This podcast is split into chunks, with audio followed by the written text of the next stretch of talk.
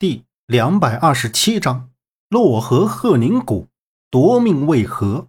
四四个人全部从车里挣扎着出来，扑通扑通，一个个跳进了河里。随后，老捷豹也跌坠下去。巨大的落水声响和溅起的水花之后，老捷豹就渐渐的淹没于河中。杨木在一头扎进大河中时，冰冷的河水瞬间灌入他的衣服里。一股刺骨的冰凉直击到他的心底，他眨着眼睛，翻转身体，往上扑腾几下，头便露出了河面。这时，就听到有人在自己的身后方向也浮出水面。杨木回头望去，隐约能看出一个黑色的人影在自己前面不远处。就见他的肩膀露在水面上，还有一缕一缕的长发粘在脸上、额头上、肩膀上。一看这贴着的长发，不用想，那肯定是梦莎了。杨木便朝他挥手，喊他的名字，让他跟着自己往河边游。时间一分一秒的过去，杨木边寻找着周震和左阳，还有河边的方向。在游了几下之后，他停下来，又扫向四周。当再次扫到梦莎之时，他发现她还停留在那个位置。杨木就纳闷了。这梦莎怎么纹丝不动呢？突然，他眼睛瞪圆了，看着，竟觉得自己对面的这个女人有些诡异。这个女人就停在水面中，不出声，不动弹，似乎是在直视着他。仿佛间看到了河面中那女人的脸，白色的眼珠，眼底殷红，长长的舌头在水面上伸缩。下一秒就觉得舌头伸到了自己的脖子上。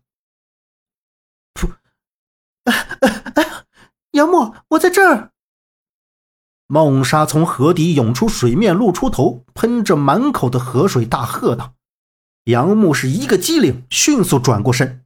梦莎正朝着自己这边游过来。当他再回头去看身后面那河中的女人时，早已河面平静，不见了。”周震他们呢？孟莎来到杨木的旁边问道。杨木缓过神，咽了一口唾沫，说：“刚才跳下来的时候，他记得周震拉着左阳就落在离自己不远的地方，但是现在望去，只能隐约看到河边的河面抖动了几下，水波粼粼，并不见周震他们的身影。”就在两人准备向河边游的时候。孟莎一抬头，用非常惊讶的神情看着他前方的大桥上，同时杨木也看到了，在大桥上站着一个人，在向桥下的大河探头，并没有看到门三爷的黑车，一辆车也没有，怎么可能？明明看到一辆黑车撞到老捷豹，而就在这时，狂风四起。平静的河面瞬间翻滚起来，杨木和孟莎都被卷入了河底。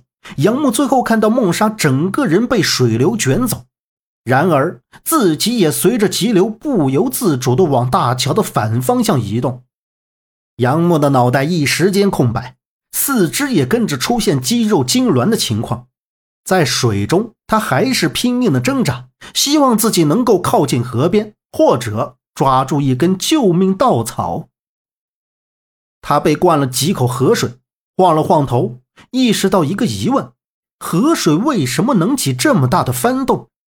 除非是大坝开闸放水，可这是西安境内，不可能会出现这种现象。但他又想到先前刚下过一场大暴雨，很有可能是大河上游的水涨满造成的。就在他觉得这种情况也否定的时候，他的右脚被什么东西一把抓住，将他往下拉。杨木虽然腿痉挛了，但是还是有知觉的。他感觉脚腕是被一双手抓着，整个身体顺势向河底沉去。杨木下意识地缓缓低头看去，一个人影在他的脚底出现。杨木使劲地甩着身体向上游，但是他已经没有什么力气了。脚下的那人影一用力，他的身子就缓缓地向下走。杨木尽量保持冷静，他憋了一口气，让自己能想办法瞅瞅这人影到底是谁。想问问他到底是想活命还是想死？为什么拽着自己又不让自己上去？此时杨木的身体还在下沉，他只能弯曲腰部，准备用手扒开脚腕的东西。在看到脚腕上那条缠了好几圈的长长的红舌头时，杨木就不淡定了。这分明是自己露出水面第一眼看到，以为是梦莎的那个女人的身影。难道是水鬼？杨木的脑海浮现出这两个字。他没见过真正的水鬼，只是听说过，而且每个水中的水鬼都不一样。杨木感觉自己这口气就快憋不住了。心里咒骂着，自己现在还不能被淹死在这儿。他也管不了那么多，用手去扒开脚腕的红舌头，然后眸光一瞥，就瞥到自己身体周围出现了无数个长发及腰的女人，伸出双手朝着自己冲了过来。杨木只感觉大量的河水涌进喉咙，灌了自己一肚子水，自己眼前的视线模糊，身体也变轻了。他甚至觉得自己还存在着一点意识，他感觉那些长发女人全都是女鬼，似乎要把自己五马分尸一般。不知过了多久，意识渐渐模糊，彻底没了知觉。杨木以为自己这次是真的死了，但是突然间胸口传来的剧痛。使他一口气冲到了嗓子眼儿，猛地睁开眼坐了起来。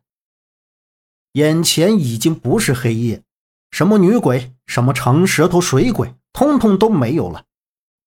这是一间普通的板房，自己正躺在角落里的一张简易床上，旁边一扇用塑料布糊的窗户，窗户外面的大风吹得窗户发出忽闪忽闪的动静。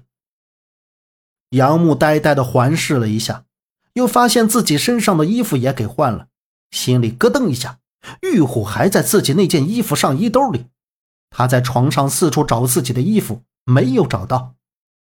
他的心里很是诧异：我这是死了还是在幻觉里？随后掐了一把自己的大腿，不是幻觉。他爬下床，扫到挨着床边破旧木头桌子的侧面，衣服全堆在那椅子上。杨木走过去，一通翻找，找到了玉虎。而这时，门外传来不清晰的叫喊声。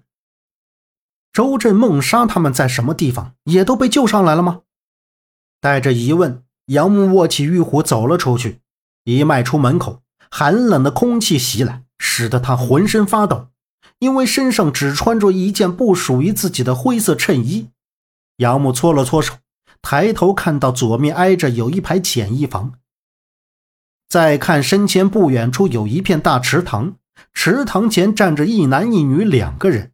杨木快步走了过去，听到两个人像是在讨论什么鱼种、鱼子多少量、多少比例收成。杨木听也听不懂，也没心思去听。打扰两位了，麻烦问一下，这是什么地方？杨木看着背对着自己的那个女人，高挑的身材，穿着一件厚外套。听到他说话，便与他面前那个长相实诚的中年男人停止了讨论。女人缓缓转身，那张漂亮的脸蛋冲着杨母微笑的吐出了三个字：“你醒了。”本集播讲完毕，感谢您的收听。